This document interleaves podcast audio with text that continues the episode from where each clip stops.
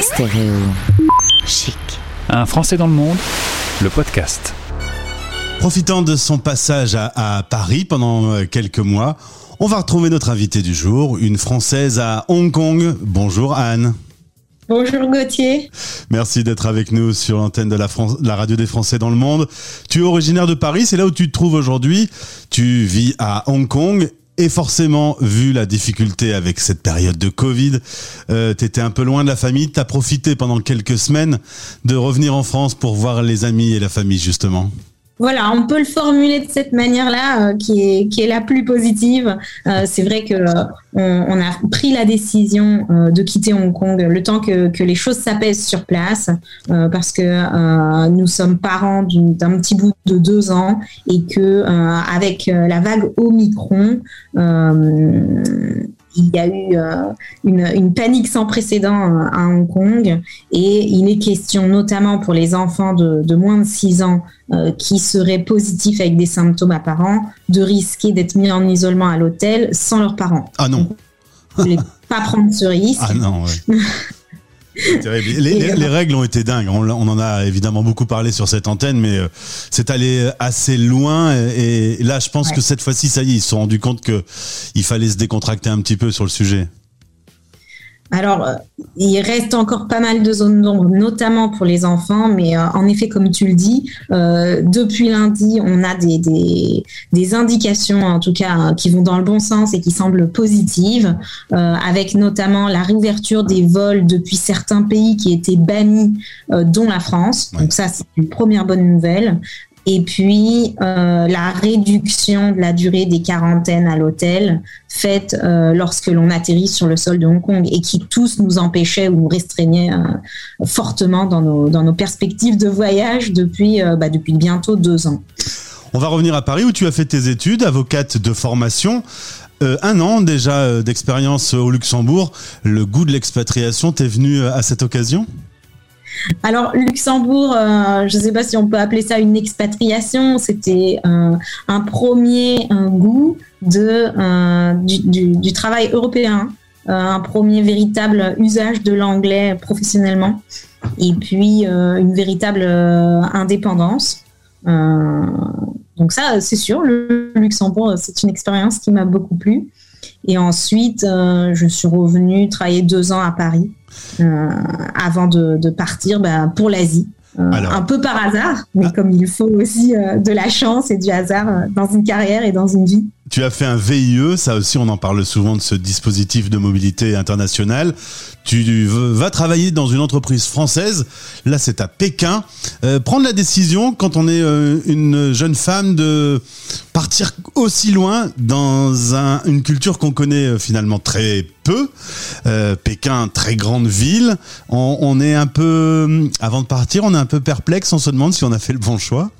Ouais, complètement. Et à l'époque, euh, donc quand je suis partie à Pékin en 2012, autour de moi, euh, la fascination de l'Asie n'existait pas encore euh, autant qu'elle qu'elle peut euh, exister aujourd'hui. Donc c'était 50-50. On me disait que euh, j'avais raison de partir, mais d'autres me disaient mais qu'est-ce que tu vas faire à Pékin mmh. C'est sans regret que j'ai que j'ai sauté sur cette opportunité de VIE qui a finalement changé beaucoup des, des, des, choses qui sont advenues euh, par la suite. Est-ce que tu as connu le choc de l'expatriation en arrivant en Asie et en particulier dans cette grande ville?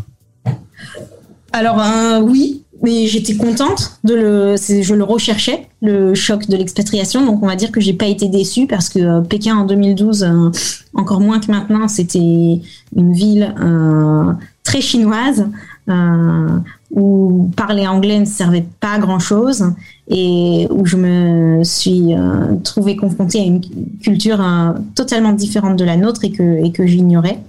Euh, donc c'était une, une, une, très belle expérience humaine. Est-ce qu'on s'adapte vite finalement? Est-ce que l'être humain, quand il se retrouve comme ça plongé dans une culture radicalement différente, une autre langue, est-ce qu'au final, face au mur du changement, on n'est pas obligé de s'adapter très vite? Si on est obligé de s'adapter très vite, et d'ailleurs, ceux qui ne s'adaptent pas repartent très vite, généralement.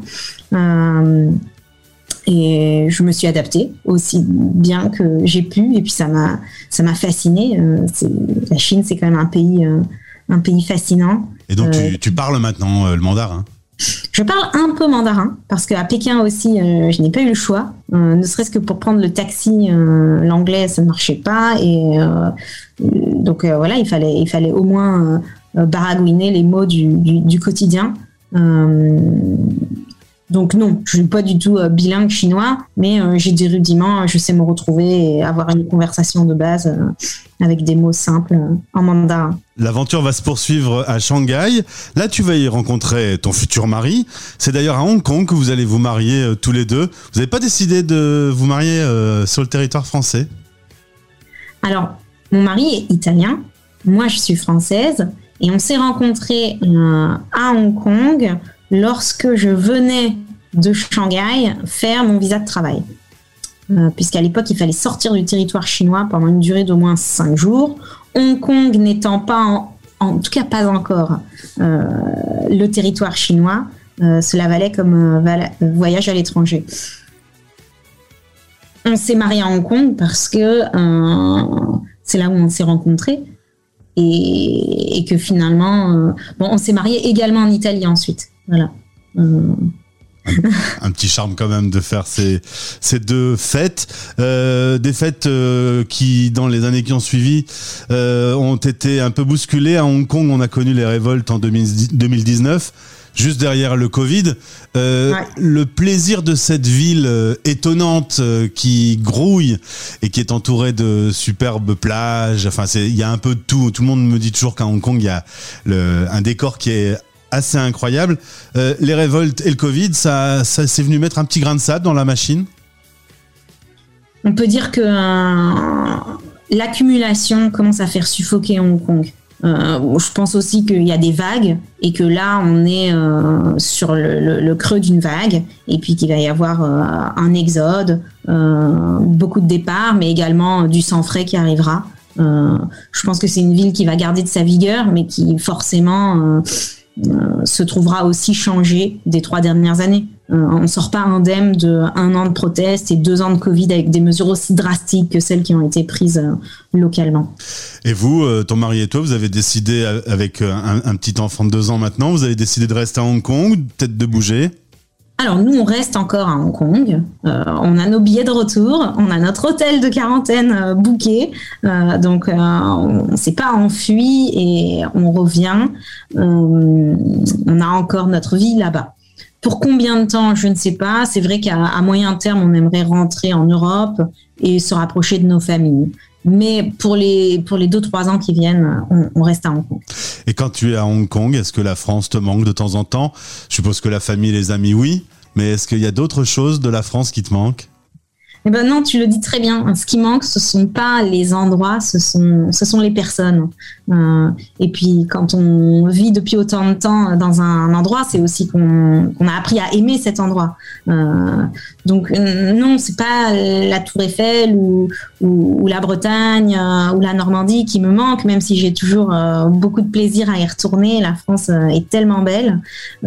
mais non, ce sont les gens qui manquent. Et même pas la gastronomie. Tout le monde me parle toujours de la charcuterie, du fromage. À non, je trouve qu'on peut vraiment pas se plaindre à Hong Kong. On peut tous procurer. Alors parfois à des prix un peu euh, débiles, mais on peut tous procurer. Donc euh, non, ça me manque pas. Euh, un bout de comté, de la baguette, un croissant. Je peux aussi en acheter à Hong Kong c'est pas ça qui me manque au quotidien. Est-ce que vous avez une vie entre Français là-bas? Est-ce que vous faites euh, des soirées euh, qui finalement pourraient se faire à Paris aussi ou vous êtes euh, vraiment mélangé avec la population?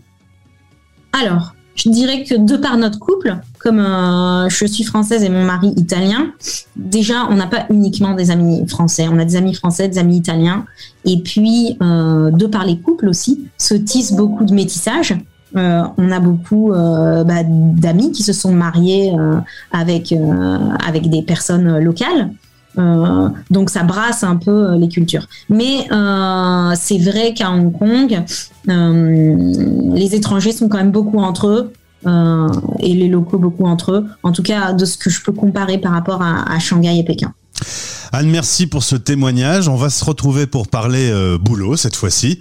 Euh, là, on a parlé euh, de ton chemin de vie et de ton parcours d'expat, mais on va s'intéresser à ton travail fait pour aider les entreprises à se développer, la partie un peu juridique, et on écoutera tes conseils pour tous ceux qui veulent monter un business. Merci beaucoup, à bientôt Anne.